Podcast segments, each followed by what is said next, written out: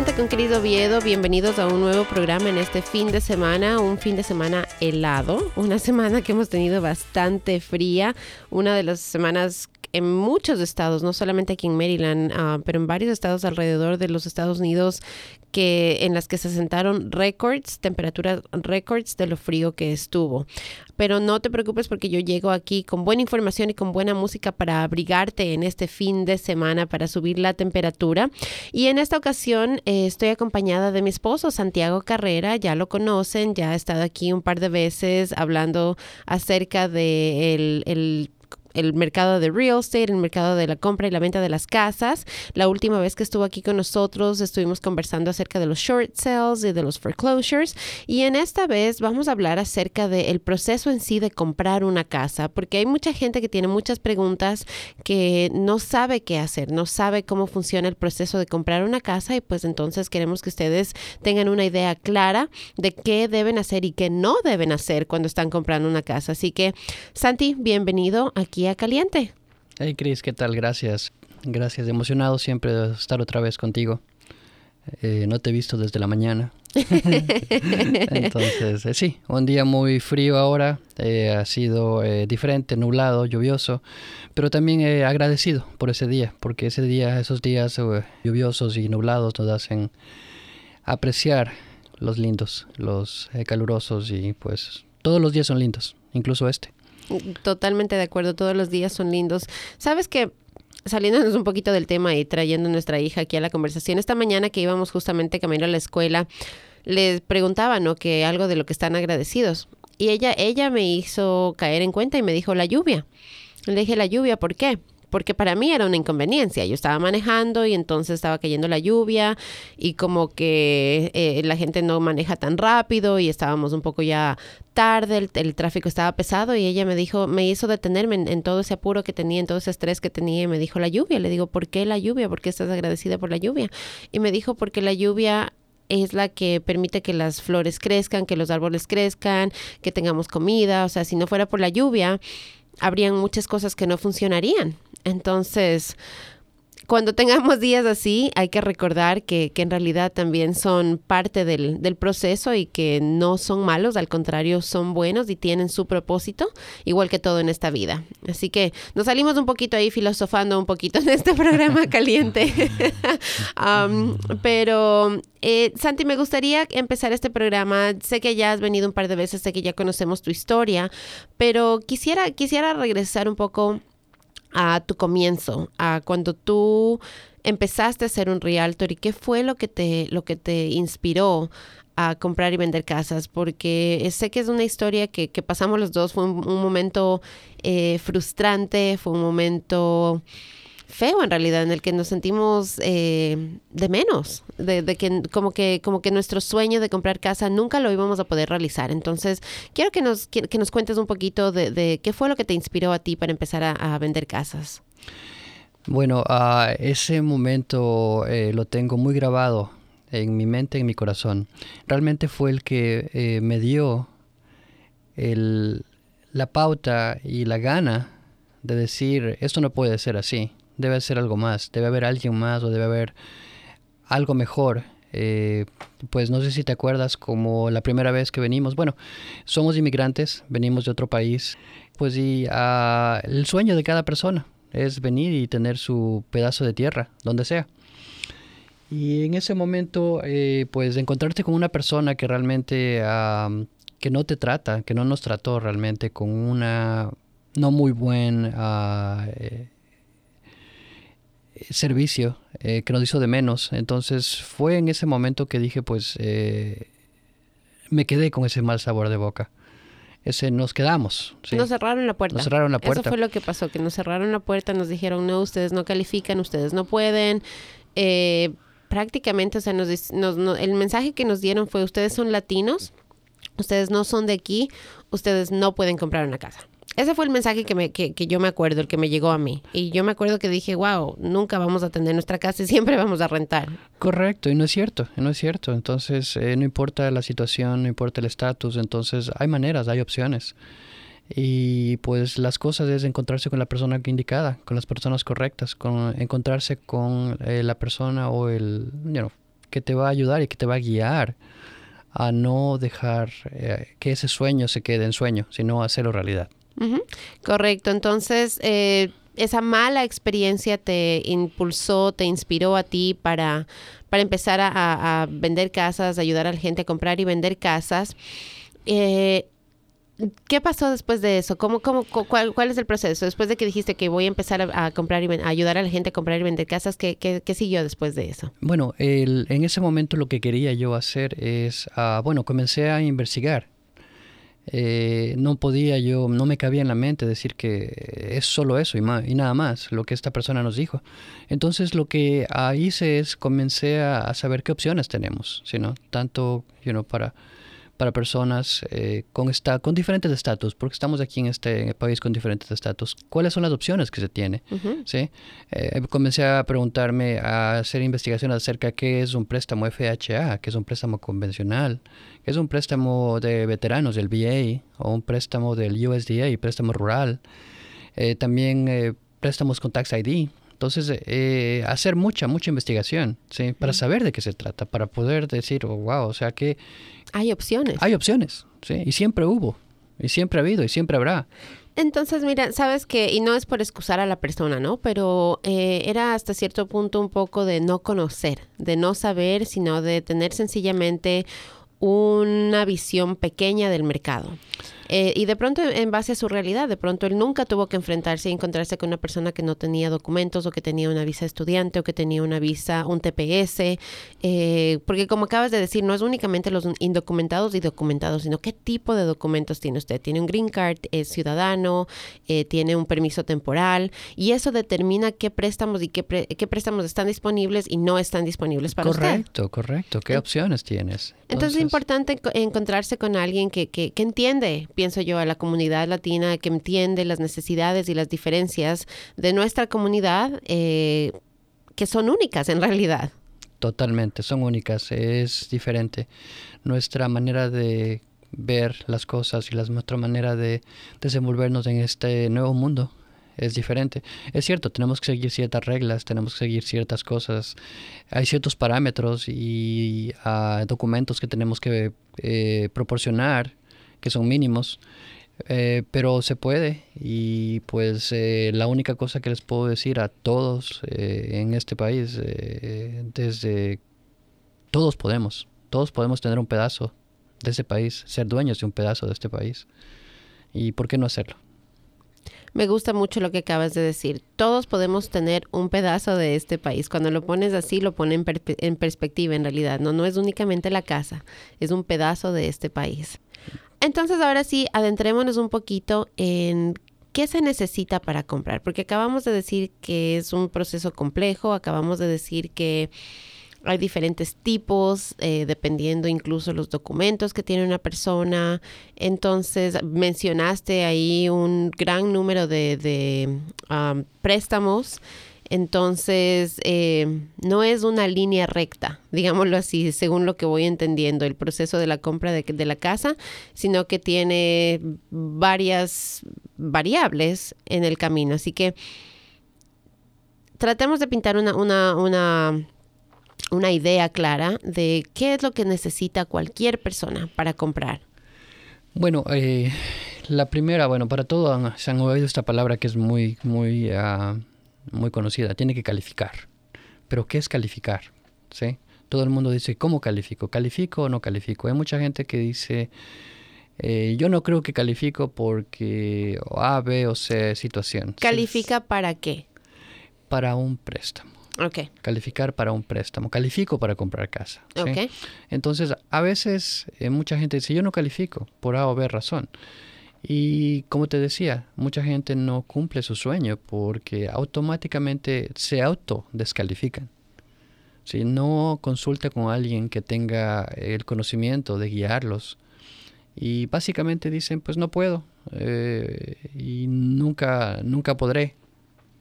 Entonces automáticamente eso no es algo que les digo, dejen que un profesional les diga lo que tienen que hacer dejen un, que un profesional les diga que, qué opciones tienen. Entonces, eh, la siguiente, el siguiente paso, cuando digo califico, es, si va a ser un préstamo, pues eh, la, la, primera, las primeras cosas que tenemos que hacer es saber eh, el ingreso, ¿sí? ¿Cuánto gana? ¿En qué trabaja? Normalmente los bancos en este momento eh, necesitan que, que usted pruebe, que las personas prueben que han trabajado por lo menos dos años en un trabajo o en, diferentes trabajos. Entonces, eh, el ingreso es importante también. ¿Cómo compruebas que has trabajado en algún lado por dos años? Bueno, para las personas que son, eh, que trabajan, como dicen, que nos quitan los, los taxes, que nos quitan los impuestos, es, son las colillas de cheques, las W2. Eh, son personas que trabajan por hora normalmente o por salario. Entonces, que saben exactamente cuánto ganan. Entonces, el banco lo que hace es, eh, lo que le interesa y la manera de calificar es que necesitan saber dónde han trabajado por los últimos dos años. Así se, han, así se hayan cambiado de trabajo. Que normalmente el banco espera que sea la misma línea de, de trabajo, ¿no? Cuando tú dices la misma línea de trabajo, te refieres a que si alguien estuvo trabajando en, eh, qué sé yo, vendiendo autos y ahora está haciendo no sé, mecánica o, explícanos un poquito más cómo funciona eso. Bueno, eh, para los bancos todo tiene que tener un poco, tiene que tener eh, sentido y tiene que tener razón. Ok. Sí, tiene que tener lógica para ellos. Entonces, ah, cuando te digo, hay, una, hay personas que trabajan, tienen un salario, trabajan por hora, y luego de eso dicen, ¿sabes qué? Me voy a ir a trabajar eh, vendiendo carros, pero vender carros es todo por comisión. Mm. Entonces, si es que el banco en ese momento va a querer saber que tú has trabajado en ese trabajo y que es por comisión y que quiere asegurarse que esas comisiones han sido eh, eh, por dos años han sido totalmente fijas o que son consistentes. Ok. Entonces, por ejemplo, pero eh, y mucha gente que trabaja ha tenido su trabajo por mucho tiempo, eh, como W2 o que tiene su salario, y luego dice, de, eso dicen, bueno, voy a poner mi compañía y voy a trabajar para mí mismo. Voy a hacer, que hay mucho eso, se, ve mucho. Entonces, eh, en muchos de los casos, sí, no siempre, el banco va a tener que esperar que usted haga los taxes por dos años para poder comprobar, porque no hay manera, si usted recién comenzó su negocio, y no lo ha reportado o no tiene nada que ver con lo que hacía antes, entonces el banco va a decir, ups, un momento, tenemos que esperar que usted me compruebe que ha ganado y que ha trabajado dos años por lo menos en lo mismo para poder mm. aprobarlo por el préstamo. Ok, entonces una persona que ha estado en el mismo trabajo de pronto, ahora, acabamos de hablar de cambiar, ¿no es cierto? De que yo estaba trabajando acá y, y puse mi empresa. Pero si alguien, por ejemplo, estaba trabajando qué sé yo, en, algún banco, digámoslo así, ¿cierto? De, cajero. Y decide cambiarse ya sea a otro banco o dentro de su misma empresa le dan un raise, le, dan una... Un incremento. Ajá, le, le, dan un... Una promoción. Sí, le, le, dan una promoción, le, cambian de trabajo. Entonces, ¿Eso cuenta para los dos años o también tienes que esperar haber estado en la nueva posición por dos años para poder contarlo? No, no, no, automáticamente en el momento que estás en el mismo trabajo y ah, te promueven y te tienes un cargo más alto o ganas más, automáticamente tú eh, calificas con el nuevo salario, con el nuevo eh, hora o salario, lo que ganes en ese momento. Entonces, en base a eso se hace. Lo que se necesita es que hayas estado trabajando dos años, la historial de dos años, en la misma línea. puede ser en la misma compañía o puede ser, hay mucha gente que, que se cambió por uh razón, que le pagan más o tiene mejor beneficio a otra compañía. Entonces, también cuenta. También cuenta. También cuenta, ok, no, no, no interrumpe entonces ahí. Sí. Ok, entonces la gente se califica, dijimos que era en base a los ingresos eh, y para eso tomaban en cuenta los impuestos. Correcto, los impuestos de los últimos dos años. Ok.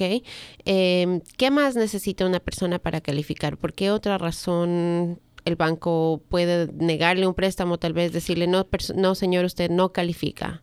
Bueno, eh, las partes fundamentales para comprar una casa es el verificar los ingresos. El segundo sería el crédito, el puntaje de crédito. Es importante en este país tener un crédito. ¿sí? ¿Cómo eh, consigue alguien tener crédito? Porque el crédito es algo que, al menos en el Ecuador, de donde somos tú y yo, que yo me acuerde, no existe. que yo me acuerde eh, que tienes que tener un historial de crédito, que yo me acuerde que funcione así como aquí. Claro que yo también era muy joven cuando me vine para este país, ¿no? Entonces no, no tuve la necesidad, digámoslo así, en ningún momento de establecer crédito. Entonces puedo estar equivocada en lo que estoy diciendo, pero que yo me acuerde, yo no me acuerdo que, que, existiera, que mi mami, por ejemplo, alguna vez me haya dicho necesito tener tanto de crédito, mi, mi puntaje de crédito tiene que ser tanto como es aquí, que aquí todas las personas y, y, creo que desde los muchachos, desde que se gradúan y están entrando a la universidad y tienen que aplicar para préstamos, desde ahí ya están escuchando o que quieren un carro o cualquier cosa, desde ahí ya están escuchando la idea de que tienen que empezar a tener crédito. Entonces, ¿cómo construye una persona crédito en este país? ¿De, de, de qué se trata el crédito? ¿En base a qué se, se, forma tu crédito? Bueno, venimos de una de países en los que realmente normalmente el crédito no existe. Eh, no es que no existe, sino que el crédito es de palabra. Okay. Hay mucha gente que te vas a pedir un, no sé, a comprar algo, a comprar algo y te lo dan porque te conocen. O pues, o normalmente compramos las cosas en efectivo. ¿sí? Uh -huh. Entonces realmente no tenemos la idea de lo que es el crédito. Pero ya en este país, eh, lo primero que tenemos que hacer es eh, aprender qué es crédito, primeramente. Uh -huh. Y segundo, establecerlo. Entonces, okay. y también muchas personas en, en el momento de hacer crédito también cometen muchos errores. ¿sí? ¿A qué me refiero? Entonces, para hacer crédito realmente no se necesita endeudarse. Hay, hay el mal concepto y el mal uh, consejo de mucha gente que te dice, eh, no tengo crédito, ¿qué hago? Uh -huh. Pues cómprate un carro, le dicen. Entonces, y es cierto, te vas y te compras un carro uh, eh, con, sin crédito, te lo dan, pero en el momento que te dan el préstamo para comprar ese carro, te dan un interés muy, muy alto porque no tienes crédito. Además de eso, ¿sí? Y esa es otra de las cosas que quiero hablar ahora también, es qué no hacer, ¿sí? Si está comprando casa, ¿qué no hacer? ¿Cuáles son los, los, los, los no? entonces, una de las cosas es esa, ¿no? Es comprar carro. ¿sí? Okay. Ok, vamos a regresar a esos puntos después porque te veo que tienes, um, que quieres hacer bastante énfasis en eso. sí. Pero terminamos de hablar del crédito. Entonces, tú estás diciendo que para establecer crédito no es necesario ir y endeudarse grandemente. Entonces, ¿cómo estableces crédito si es que no vas y te endeudas? La manera más fácil, más barata y más rápida de hacer crédito. Uh -huh. ¿sí? Bueno, hay la rápida, como yo digo, y la rapidísima. entonces, entonces uh, la rápida, ¿sí?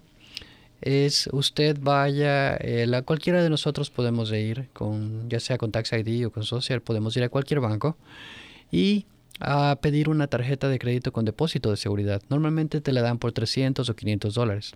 ¿Lo que quiere decir eso es que tú pones ese dinero y te dan una tarjeta de crédito? ¿O Correcto. ¿Ese es el depósito de seguridad? Con depósito de seguridad, okay. un Secure Credit Card que se llama. Entonces, básicamente, porque si no tienes crédito, el banco no te va a dar una tarjeta. Uh -huh. Lastimosamente, casi funciona acá. Uh -huh. Entonces, en el momento que te dan la tarjeta, pues automáticamente tú ya con esos, eh, con esa tarjeta puedes hacer crédito. Entonces, -huh. normalmente la gente tiene la idea de que para hacer crédito, si me dan una tarjeta de 300 o de 500 dólares, le, no me, me sirve de nada. Me gasto. No, primeramente dicen no me sirve nada, no es nada, no es cierto.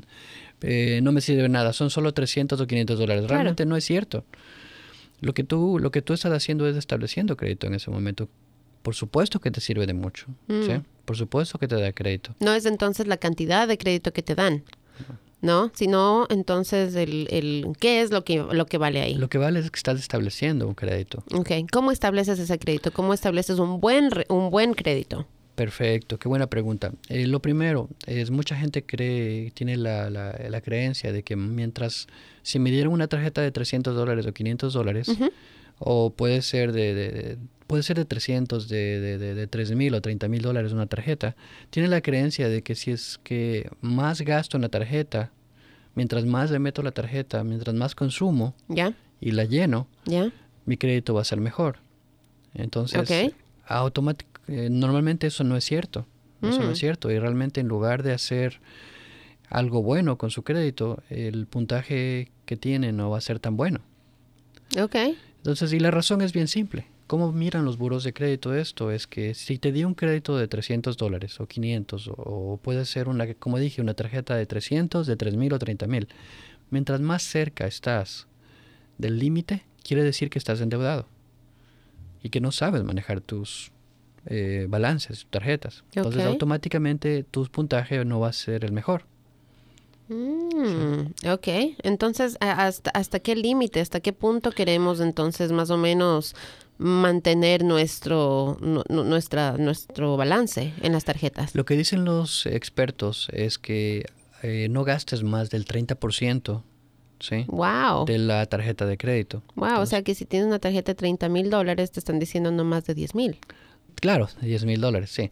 Ah, hablemos tarjetas de 300 dólares. ¿sí? Ok, Entonces, porque normalmente son las que las personas las, las, las, eh, las sacan. Entonces, ¿qué quiere las decir eso? iniciales, Las claro. iniciales, sí. Ujú, sí, sí. Entonces, mucha gente cree, cree que voy y gasto los 300 dólares y me dan más crédito y mi puntaje va a ser bueno. Entonces, eh, pues realmente no. Entonces, eh, lo que yo recomiendo siempre es que esa tarjeta que de 300 dólares no la gaste más de 100 dólares. Y cuando le llegue el pago, ¿sí? Eh, pague el pago mínimo, que normalmente son 25 o 30 dólares. Entonces, ¿qué quiere decir eso? Que usted en 3 o 4 meses va a pagar la tarjeta. Y luego de eso vuelve a gastar 100 dólares. Y hace lo mismo, paga el mínimo. Mm. Paga 25 o 30 dólares, sí. Mucha gente me dice, es que Santiago, yo no quiero pagar intereses. A mí no me gusta pagar intereses, pero lastimosamente, bueno, los intereses por los 100 dólares van a ser bien bajos, pero realmente se necesita hacer eso para que su crédito comience a funcionar y que pues su puntaje comience a, a subir. Es como una fórmula, porque por ejemplo yo pensaría, si tengo la tarjeta de 300, voy, gasto 300 y los pago al final de mes. Y tú acabas de decir que no es necesariamente lo mejor. Entonces, esa también es otra de los mitos que mucha gente tiene. Dice, hey, voy y gasto 300 y al fin de mes lo pago 300. Claro, Pero porque tú- estoy demostrando solvencia, según yo, ¿no? Que- Correcto. Pero ¿cómo funciona? Si tú estás gastando 300 y antes del corte lo vas y lo pagas, quiere decir que no estás utilizando la tarjeta. Mm, Y la pagas en ceros, no estás utilizando, no hay crédito que se esté haciendo. mm. Entonces lo que tú necesitas, la que esas personas necesitan es reportar crédito. Reportar que se está haciendo algo.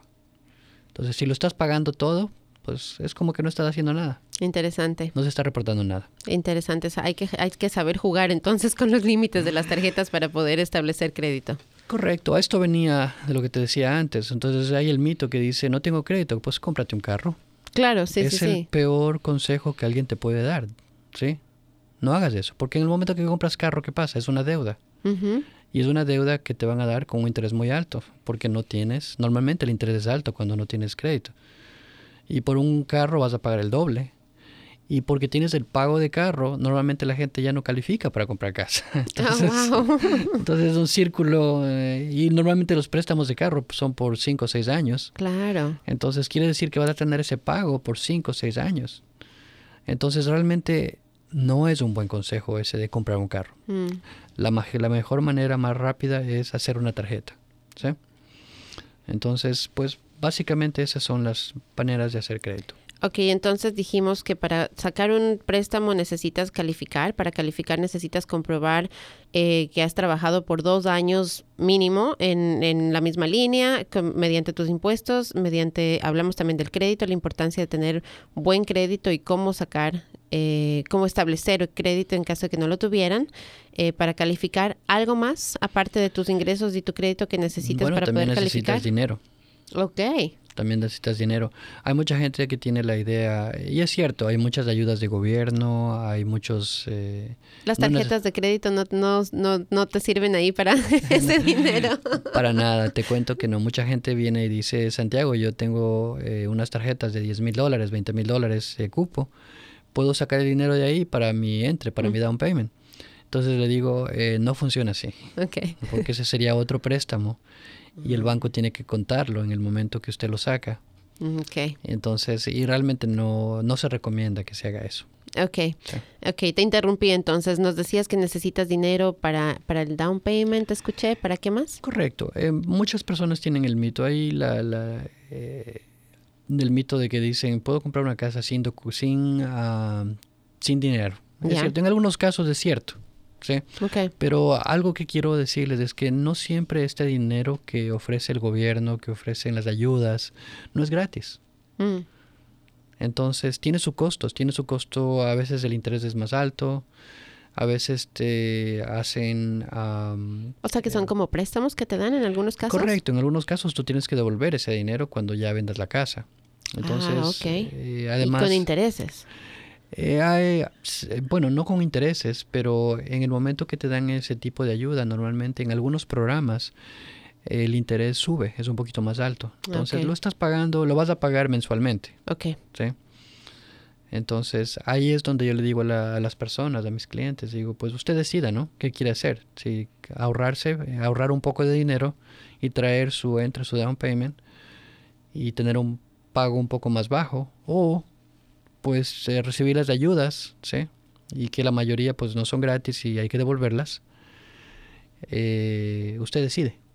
claro, porque si alguien tiene el, dinero en efectivo, pueden decidir, ¿no? O alguien que realmente necesita esa ayuda y que de otra manera no calificaría, le conviene en realidad. Bueno, he tenido muchos casos en los que realmente las personas necesitan esa ayuda. O hay gente que hay muchos de mis clientes que tienen el dinero, pero, eh, por ejemplo, tengo un, caso muy, muy, muy cercano en que la señora la tenía el dinero para, para el entre, para el down payment, pero justamente estaba haciendo aplicaciones para sus hijos de, migración y mm. procesos migratorios. Entonces, lo que ella decidió decir, ¿sabe qué? Prefiero pagar un poquito más o devolver ese dinero después, pero necesito mi casa y el dinero que tengo lo voy a utilizar en, en, en mis familiares, en mis hijos, para hacer sus procesos. Entonces, tiene sentido totalmente, ¿no? Claro que Hacerlo. sí. Entonces no son malos estos programas. Para nada, siempre y cuando sepan cómo funcionan, siempre y cuando eh, nuestras las personas eh, tengan un claro entendimiento de que no son gratis.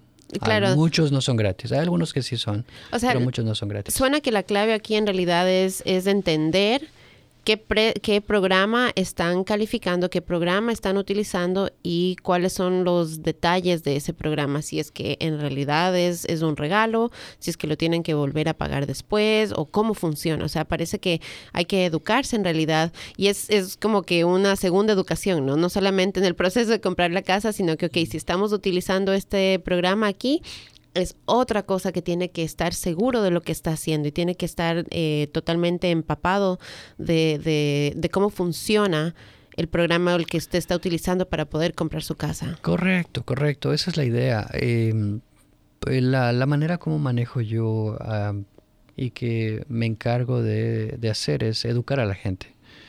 No hay nada peor que escucho a alguien, le pregunto, ¿compró casa? Sí, qué bueno, lo felicito. ¿Y cómo le hizo? Y la respuesta que tengo es, no sé. Eh, no sé cómo. ¿Y qué tipo de préstamo tiene? No sé. O solo traje mil dólares. ¿Y por qué trajo solo mil dólares para comprar su casa? Pues no sé.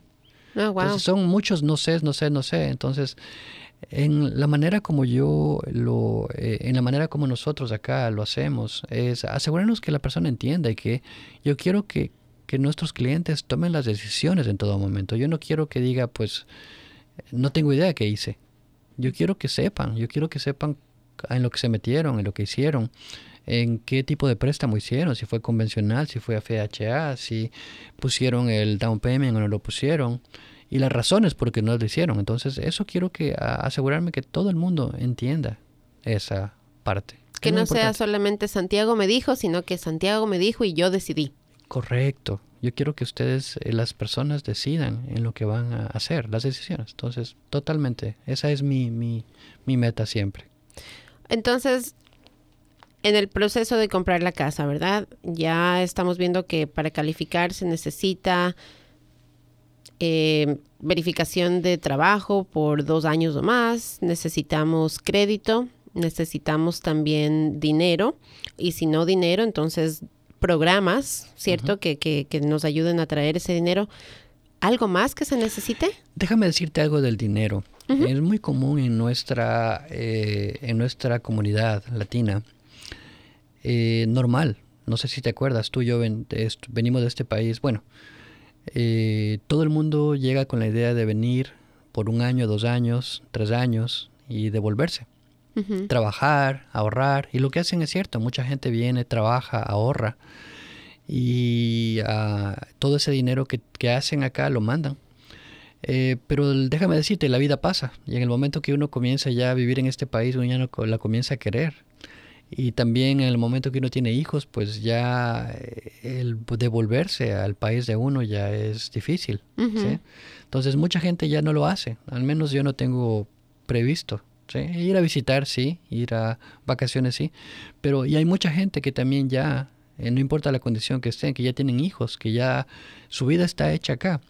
Entonces, hay mucha gente que mandó todo su dinero y tienen allá en sus países, tienen casas, tienen terrenos y básicamente hay muchas de las, basado en lo que yo he hablado, muchas de las personas son casas que están vacías. Mm. ¿Sí? Son 100, 200 mil dólares que tienen invertidos, ¿sí? Acá ellos rentando ya por 8, 10, 20 años y allá alguien más tiene esas casas viviendo en esas casas o están vacías.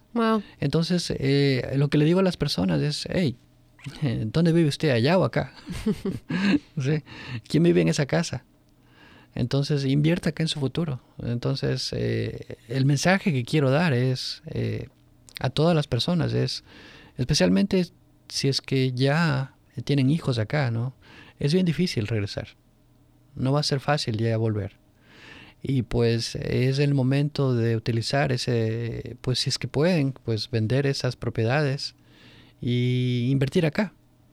No rentar un cuarto, rentar un departamento, sino que comprar con ese dinero que tienen allá, que es un buen patrimonio, hacerlo acá, donde ustedes pueden tocarlo, donde ustedes pueden eh, eh, manejarlo. Y disfrutarlo. Y disfrutarlo, ¿sí? Porque realmente no lo están disfrutando. Mucha gente que, nunca lo va a disfrutar. Entonces, muchos de nosotros tenemos esa, esa, esa, esas cosas que hacemos. Entonces, eh, no les digo qué hacer, solo les invito a pensar y a tomar, a analizar lo que, lo que significa eso, ¿sí? El tener propiedades allá, el tener casas allá vacías, el tener muchas cosas que realmente no, no les producen, que más bien ustedes pueden vivir acá tranquilos, en algo propio, en su casa, y pues nada más. Es una manera también de tener dinero y de pues ayudarse a tener un hogar en este país. Claro, y si tienen suficiente capital pueden comprar una casa para ustedes y de pronto una para rentarla, ¿no? Correcto, así es. Eso también. Hay mucha gente que tiene invertido allá 100 mil, 200 mil dólares en una casa y lo que se renta en una casa ya son 100 dólares. Claro. Entonces, si usted invierte acá en este país 100 mil dólares en una casa, tranquilamente en esta área eh, de renta te pagan mil dólares por lo menos. Entonces, eh, económicamente y matemáticamente creo que, no sé, hagan ustedes la matemática. ¿no? no les quiero decir qué hacer, pero si es que van a recibir allá 100 dólares o un problema cada vez que se dañe, tienen que mandar dinero, o acá ustedes pueden eh, invertir y conseguir una un beneficio del dinero que tienen acá, pues háganlo.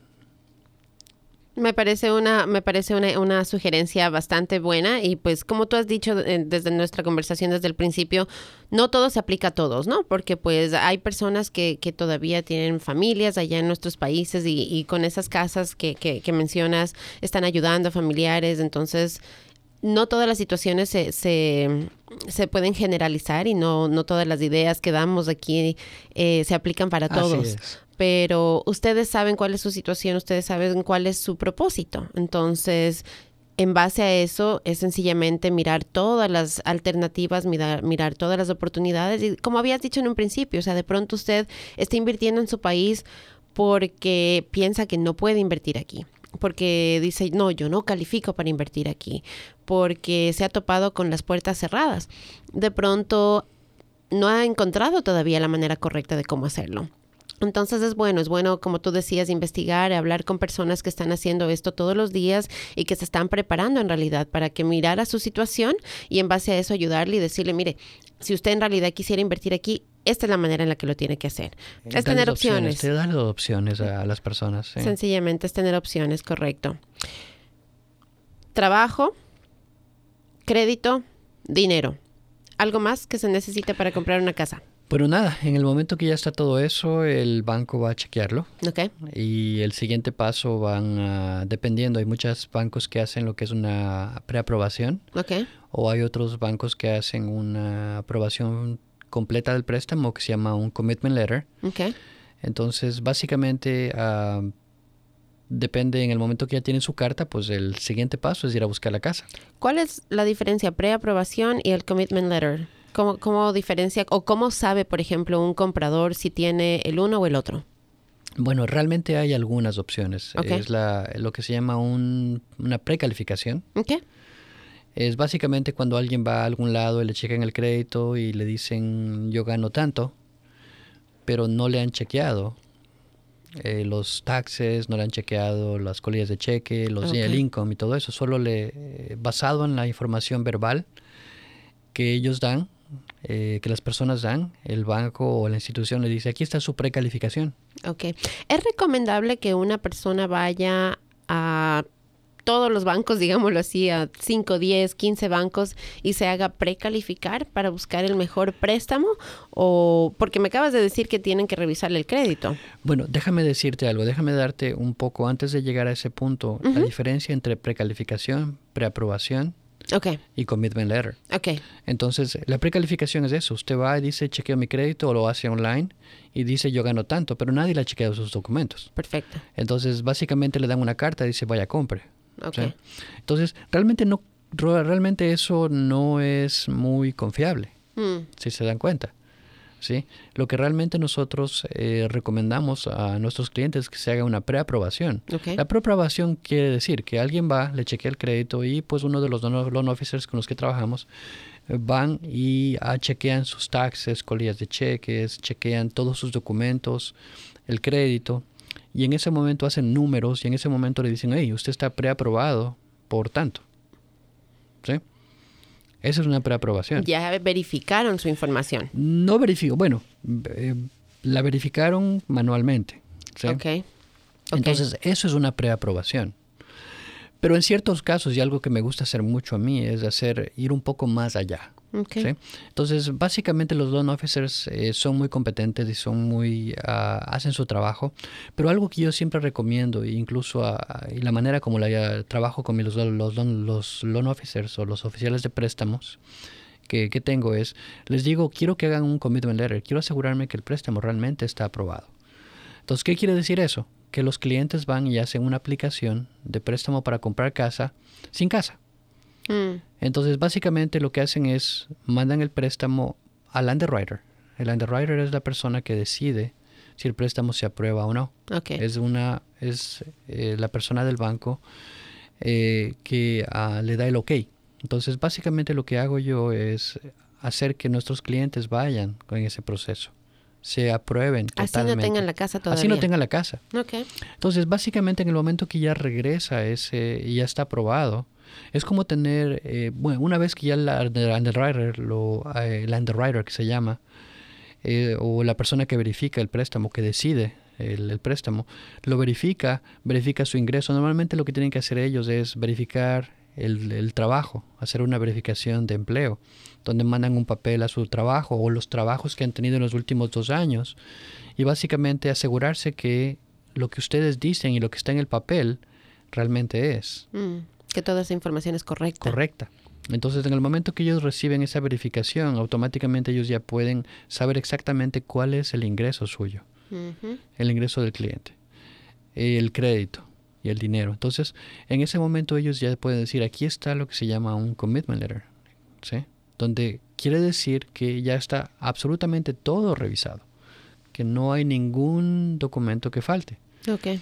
Entonces eso es como tener, le digo a mis clientes, es como tener dinero en efectivo. ¿sí? Y, y es muy apreciado en este momento como el mercado está bastante competitivo. ¿sí? Solo imagínate, si hay tres personas queriendo comprar una casa. ¿sí? tú eres una vendedora, Ya. tú estás vendiendo tu casa Ok. ¿sí? y te llegan tres ofertas. De las tres ofertas, una te llega con una pre-qualification Ok. letter, otra te llega con un preaprobación Ok. y la otra te llega con un pre-approval, que diga un commitment letter. ¿sí? Entonces, ya te expliqué cuáles son las diferencias entre los tres. Claro. Pre-qualification realmente no se ha verificado nada. El pre-approval sí, lo verificó el loan officer. Pero el commitment letter lo verificó ya el banco. banco, y está totalmente aprobado. Entonces, tú como vendedora, ¿a quién le darías más? Claro, tiene más validez, tiene más peso el, el commitment El letter. commitment letter, ¿sí? Y, eh, por ejemplo, eh, eh, acelera el proceso para el cierre, porque por ejemplo yo como vendedora, digamos, ahorita especialmente que viene ya Navidad y tanta cosa, digo, quiero salir de mi casa antes de, quiero estar ya en mi casa de pronto, antes de Navidad, o sea, quiero ya salir de esta casa para Navidad y estar en mi casa nueva. Eh, para celebrar los holidays. ¿Te acelera el proceso un commitment letter o no? Correcto. Entonces, ¿qué quiere decir? Que ahí ya te ahorraste mucho tiempo. Entonces, ¿qué quiere decir? En el momento que tú presentas una oferta, Normalmente nosotros hemos podido cerrar en menos de hasta 10 días. Con un commitment letter. Con un commitment letter. Wow. Sí, lo único que se necesita en ese momento es ordenar el avalúo y hacer inspecciones. Y realmente en 10 días estás totalmente listo para, para hacer el cierre. Sí. Como, como comprador también me parece hasta lo más seguro, porque bueno, sí tengo en realidad la seguridad de que califico, de para cuánto califico, y ya tengo una idea bien clara. Y, y eso de tener el cierre en 10 días me parece fabuloso. Totalmente de acuerdo, totalmente de acuerdo. Es algo, eh, que, como le digo a nuestros clientes, eh, usted quiere hacer eso, ¿sí? Por dos razones. Primeramente porque usted no quiere perder el tiempo, ¿sí? Segundo porque no quiere perder dinero. ¿A qué me refiero? En el momento que usted pone una oferta y el vendedor le acepta el contrato, lo siguiente que hace usted, ¿qué es? Una inspección. La inspección cuesta entre 400 y 500 dólares. ¿sí? Además de eso, ¿qué tiene que hacer? Es un avalúo. El banco va a pedir un avalúo, un appraisal, que se llama un avalúo. Entonces, eso también son entre unos 400 o 500 dólares. Entonces, son mil dólares. Claro. Que usted, que el comprador tiene que invertir. Claro. Entonces, y si es que usted o la persona que lo calificó, ¿sí? No está seguro. Mm o hicieron solo una precalificación. Imagínense, o sea... Son mil dólares, claro. Hay algo por ahí de pronto que no salió el momento que el loan officer estaba viendo su, su presta, su, sus documentos, pero el banco sí lo detectó y ya no califica para eso. Correcto, imagínate en ese momento lo que es. Claro, son mil dólares ya y el tiempo. El tiempo y, a ver, y, el depósito también. Hay muchas veces eh, las personas que ponen un depósito a veces pues... Lo pierden. Eh, pueden perderlo. Wow. Entonces... Eh, ¿Cuál es la sugerencia? ¿Cuál es la, lo que les recomiendo yo? Es que hagan un préstamo y lo aprueben totalmente. Un commitment, saquen un commitment, entonces. Un compromiso de préstamo sería, ¿cómo se traduce en español? Un compromiso, sería un compromiso. Eso, como le digo a la gente, es como tener ya dinero en efectivo bajo la, manga, bajo el brazo. Y le da mucho más poder para negociar en realidad la compra de una casa. Correcto. Me parece una buena, una muy, muy buena sugerencia. Desde el comienzo Santi, has estado que quieres hablar de qué no hacer y, de, y decirles a las personas qué es lo que no deben hacer. Suena, suena, suena como que fácil, digámoslo así, hasta cierto punto, en la manera en la que lo has explicado. Has dicho, necesito tener todos sus documentos, necesitamos, me parece fantástico la idea de hacer el commitment, porque pues ya ahí hay seguridad en realidad para el comprador de coger y decir, o sea, yo puedo ir y, tocar en puertas, digámoslo así, ¿no? de los vendedores y decirle, mire, yo tengo ya este dinero aquí, eh, puedo comprar su casa, ¿verdad? pero nos desde el principio nos advertiste y nos dijiste que hay varias cosas que no debemos hacer eh, si estamos en el proceso de comprar una casa. Cuéntanos, cuéntanos qué es algo que una persona puede hacer eh, cuando está en este proceso de comprar una casa que, pueda dañar todo. Bueno, la primera cosa, necesitas una persona en la que confíes y en la que realmente te guíe. ¿sí? No hagas solo, no lo haga directamente. Mucha gente dice voy a ir a hablar directamente con el vendedor, con el dueño. Eh, realmente las historias que hay, los resultados de esos no son buenos. Hmm. Consiga una persona. Primeramente eso. o utilice a alguien, utilice un profesional, utilice a alguien que esté en el mercado también.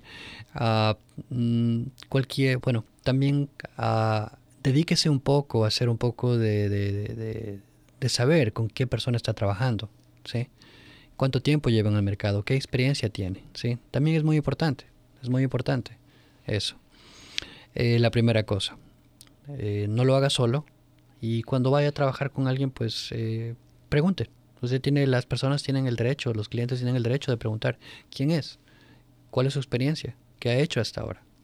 Entonces, ¿cuántas casas ha vendido? ¿Cuántas casas eh, ha tenido, eh, cuántos compradores ha tenido, cuántos vendedores, ¿sí? Entonces la experiencia y de cada persona, de cada realtor y cada oficial de préstamos es muy importante. ¿Y qué Sí. tipo de préstamos de pronto ha manejado? Porque de lo que nos contaste en un principio hay varios tipos de préstamo y pues yo me imagino que de pronto un realtor tal vez tiene mucha experiencia en un tipo de préstamos, pero no ha visto de pronto otras clases, tal vez por el tipo de compradores con los que ha trabajado. Correcto. Bien importante eso, bien importante. También la segunda cosa es que, ¿qué no hacer? Es, primeramente, mucha gente dice, ya estoy aprobado, ya estoy preaprobado, ya tengo mi commitment letter. Ujú. Entonces, eh, normalmente, la, bueno, he tenido algunos casos en el que las personas dicen, pues, eh, me voy a comprar un carro. Ya estoy aprobado, Ujú. ya voy a tener mi, ya voy a tener mi casa de aquí en dos semanas. Y pues me dio ganas de comprarme un carro. O me dio ganas de ir a comprar todos los muebles de la casa. Ujú. Normal. Sí, es normal. Normal, claro. O sea, mira, yo me pongo a pensar y digo, si estoy comprando una casa y ya la, la tengo bajo contrato, o sea, sí, claro, si me voy a mudar en, en dos semanas, pues ya estoy empezando a pensar en, en los muebles que voy a poner, en porque no quiero mudarme a una casa vacía. O sea, yo podría estar cayendo en ese grupo. De pronto no el carro, pero sí los muebles. Correcto, correcto. Entonces, algo que les digo a, a- a- a mis clientes es, eh, pues, eh, cuando se trata del crédito, de hacer compras, ¿sí? no hagan ninguna compra. Mm, ¿sí? Vayan, miren, vayan, chequeen lo que van a necesitar. No se chequen el crédito, no dejen que nadie les corra el crédito. O... ¿Por qué? Porque en el momento que tú estás aprobado, en el momento que tú ya tienes una preaprobación o un commitment, ¿sí? el underwriter te ha aprobado en base a lo que estás en ese momento. En el momento que tú compras algo, O corres tu crédito. O corres tu crédito, automáticamente, eh, normalmente, bueno, otra cosa, eh, los bancos chequean el crédito tuyo en el día del cierre. Mm, Entonces, ¿qué quiere decir eso? Que si es que tú crees que no se van a dar cuenta, se van a dar cuenta. Mm, Lo van a hacer. Ok. Entonces, lo, lo que ellos quieren asegurarse es que no tienes nuevas deudas. ¿sí? Lo que ellos quieren es asegurarse que no vas a tener problemas para pagar la casa. ¿sí? Con lo que ya te dieron, con la aprobación que te dieron. Y a- por- ya, pero por ejemplo, mira, entiendo entonces, ya, entiendo entonces lo que acabas de decir. Si usted va y se endeuda más, entonces sus números ya cambiaron y de pronto ya no califica, ¿verdad? Porque el banco, la información que el banco tenía ya no es la misma del día de hoy del cierre. Perfecto, eso, eso lo entendí claramente. Pero ¿por qué no puede, o sea, si yo voy y, voy, por ejemplo, a, a un local de muebles o, bueno, hagámosle la del carro, también voy a un local de carro porque, bueno, si estoy comprando una casa más grande es porque nuestra familia es más grande, necesitamos una van, ya no entramos en el carro pequeño de dos puertas, ¿cierto? ¿Por qué no puedo ir, no endeudarme, no sacar el préstamo, pero ya decirles que me corran el crédito, ya decirles que miren todos mis números. O sea, ¿por qué, ¿por qué estás diciendo tú, nos estás recomendando que no hagamos que nos corran el crédito? ¿Cómo me afecta eso si no he sacado una deuda nueva? Bueno, eh, te cuento, eh, sí afecta. Entonces, ah, como te decía, los bancos chequean el crédito el día del cierre, normalmente. Entonces, en el momento que lo chequean y tu crédito ya no está el puntaje con el que se te aprobó el préstamo, automáticamente todo cambia. ¿Por qué? ¿Pero por qué va a bajar mi crédito si solamente me chequearon el crédito y no puse nada en mi crédito? Eh, normalmente en este tipo de, am, de, de carros, no es que te chequean una vez el crédito, te chequean algunas veces el crédito para Oh. darte el mejor deal, como ellos le dicen. Entonces, lo que hace eso es que tu crédito va a bajar. O sea que solamente correr tu crédito te baja tu crédito. Tiene, tiene las proba- probabilidades de bajarte. Mm, Sí, interesante. depende de lo que sea. Ok, Sí. interesante. Interesante. Entonces, en realidad es mejor dejar las finanzas, los números quietitos hasta, hasta llegar al cierre. Correcto. Entonces, ¿qué no hacer? No compre carro. No compre, Compre- muebles. Compre el carro al día siguiente de que compre la casa. Mm, ¿sí? Ya que ya ha cerrado todo. Otra cosa, no es que mi primo me dijo que me iba a comprar el carro, que compre un carro que era de él, él me lo pagaba, pero es de él, no es mío. Sí, mucha gente viene con eso.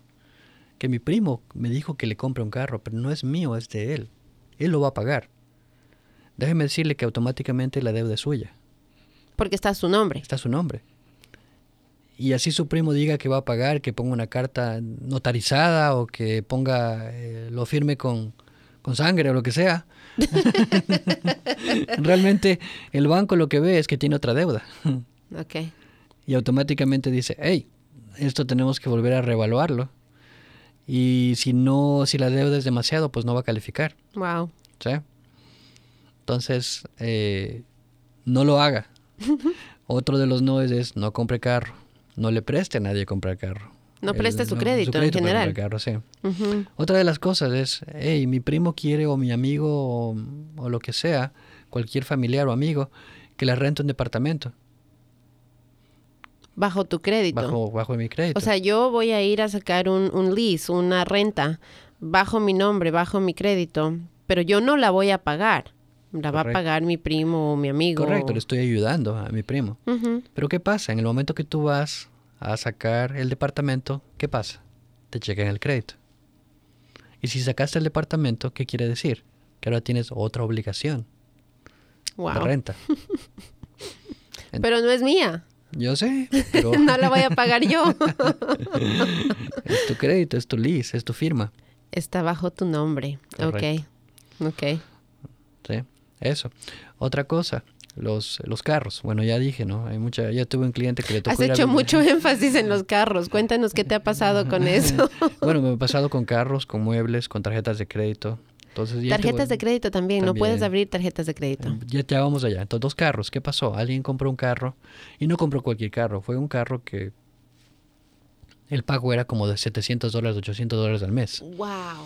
Entonces, eh, obviamente que eso ya no dejó que califique. Entonces ahí es donde le digo a las personas, pues le va a tocar vivir en su carro por seis o siete años y luego de eso venga para comprar casa. Mm. Sí. Entonces, esa es otra cosa. Oh, otra de las historias de errores también es que tuve un cliente que, ah, bueno, a pesar, tú sabes, yo repito mucho, no compré muebles, no compré muebles, no compré carro. Fue y compró muebles para toda la casa.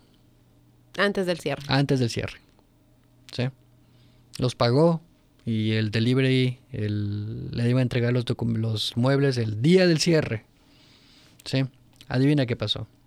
No pudo cerrar. No pudo cerrar. No compró la casa y se quedó con todos los muebles. Wow. Entonces, no, no los pudo devolver. No pudo devolver. Entonces, no queremos que te pase eso.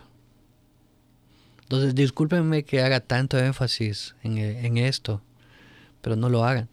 Y hay mucha gente, hay mucha gente, hay muchas personas que pues obviamente que a nosotros, a todos nos pasa algo. Hey, tuve un accidente, necesito comprar un carro. ¿Sí? Pero antes de que lo hagan, me gustaría que vengan y hablen conmigo y que digan, hey, ¿hasta cuánto puedo comprar para que no me afecte? Mm. O sea que sí puede, tal vez, de sí pronto. Se puede, tal vez sí se puede, sí. Porque las cosas pasan, todos podemos tener algún tipo de situación. situación. Y me toca comprar un carro por A o B razón. Entonces, pero antes de comprarlo, vengan. De pronto hay una, claro, de pronto puede rentar un carro hasta el día del cierre y después de eso comprarlo. O sea, puede encontrar otras soluciones tal vez. Hay otras soluciones. Entonces, eso. Sí.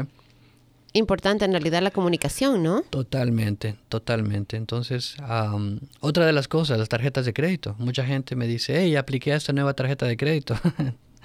Eh, me dieron dos tarjetas más. Y pues eh, lo que les digo yo es, eh, bueno, vamos a tener que chequear nuevamente, asegurarse que eso no haya influido y no haya, no nos eh, haga mal, o sea, en el préstamo.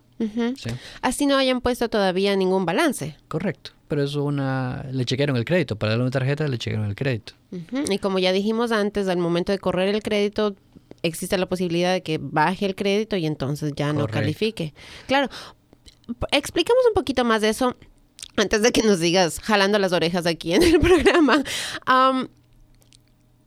Eh, existen ciertos eh, números o cierto, eh, cierto crédito, digámoslo así, que tú necesitas para poder calificar. O sea, por ejemplo, hay, hay préstamos en los que te dicen usted califica pero necesita tener tanto de crédito y si tiene menos de eso ya no califica. O sea, existen números así que tú necesitas tener para poder calificar a ciertos programas. ¿Por eso es la importancia o por qué es tan importante tu crédito, el, número de tu crédito? Bueno, el crédito es bien importante ah, por la razón eh, eh, muy importante en cuanto al... En base al crédito es como los bancos ponen los intereses. En base al crédito es oh. como eh, los programas de gobierno son ofrecidos. y les dan a, los clientes. Entonces, mientras más alto tu puntaje de crédito, más opciones de préstamos, eh, mejor interés y mejores eh, opciones que tienes. Mientras más bajo, eh, lo más bajo que se puede hacer un préstamo con el mínimo de, préstamo, un FHA, es de 580. ¿sí?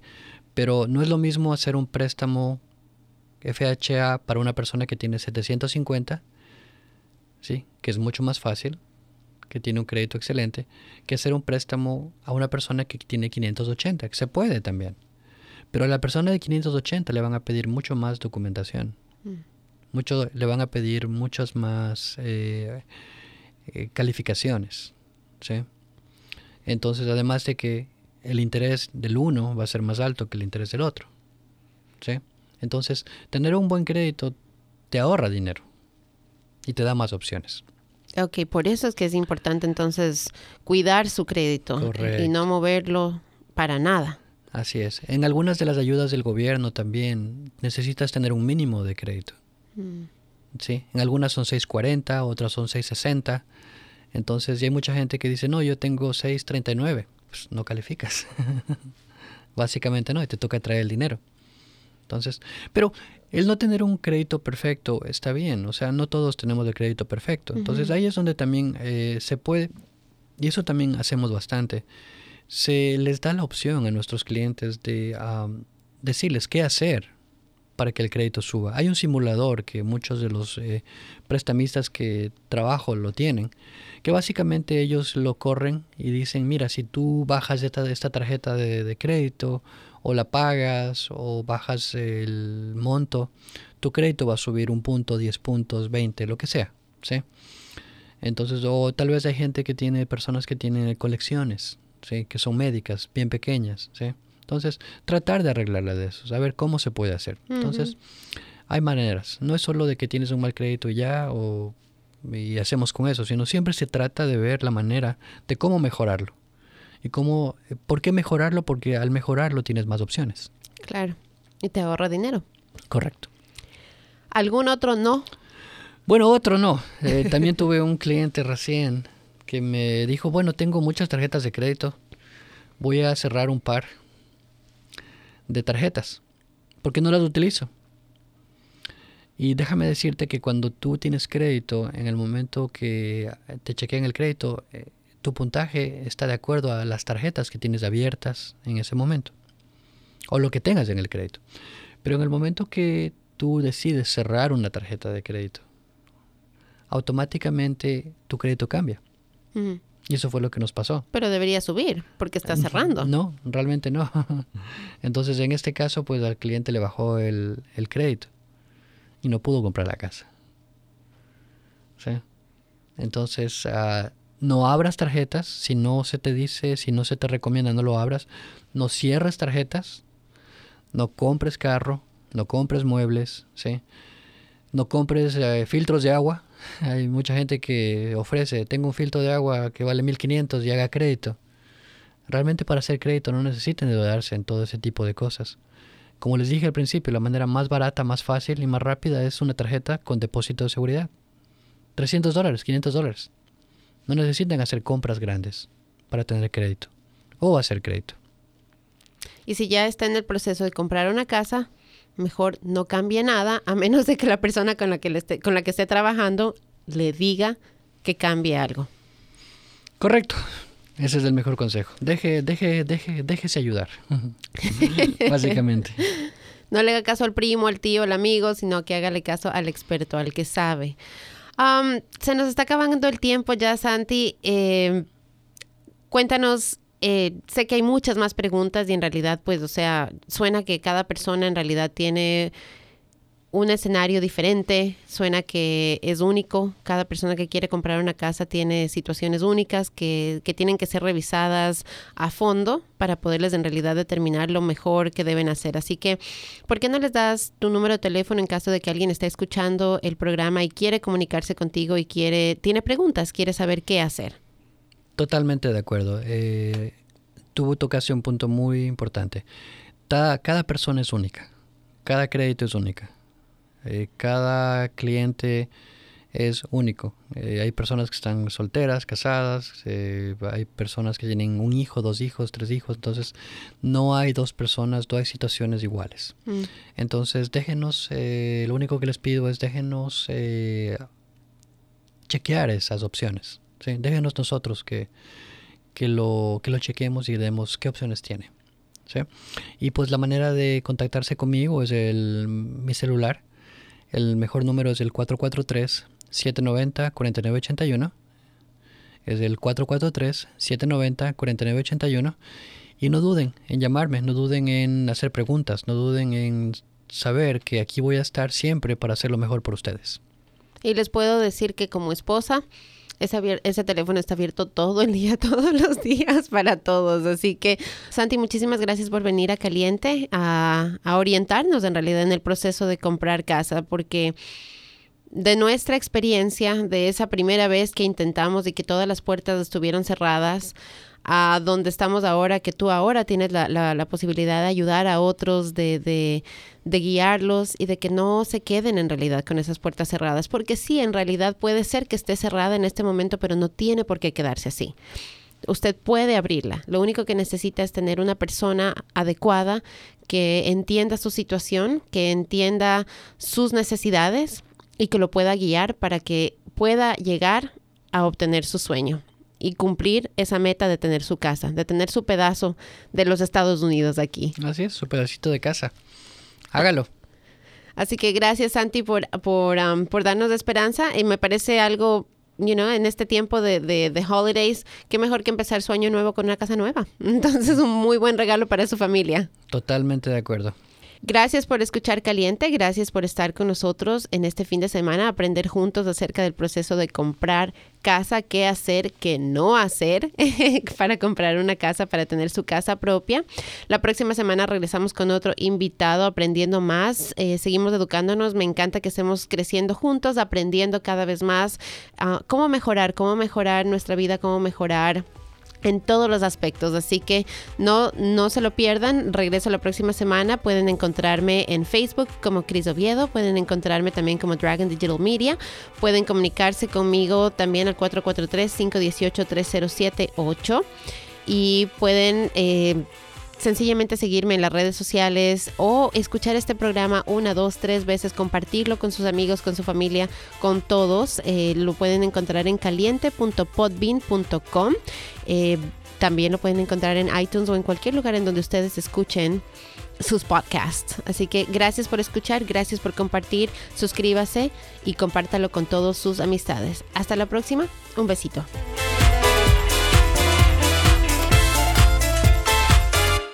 Connect with us. We are Dragon Digital Radio.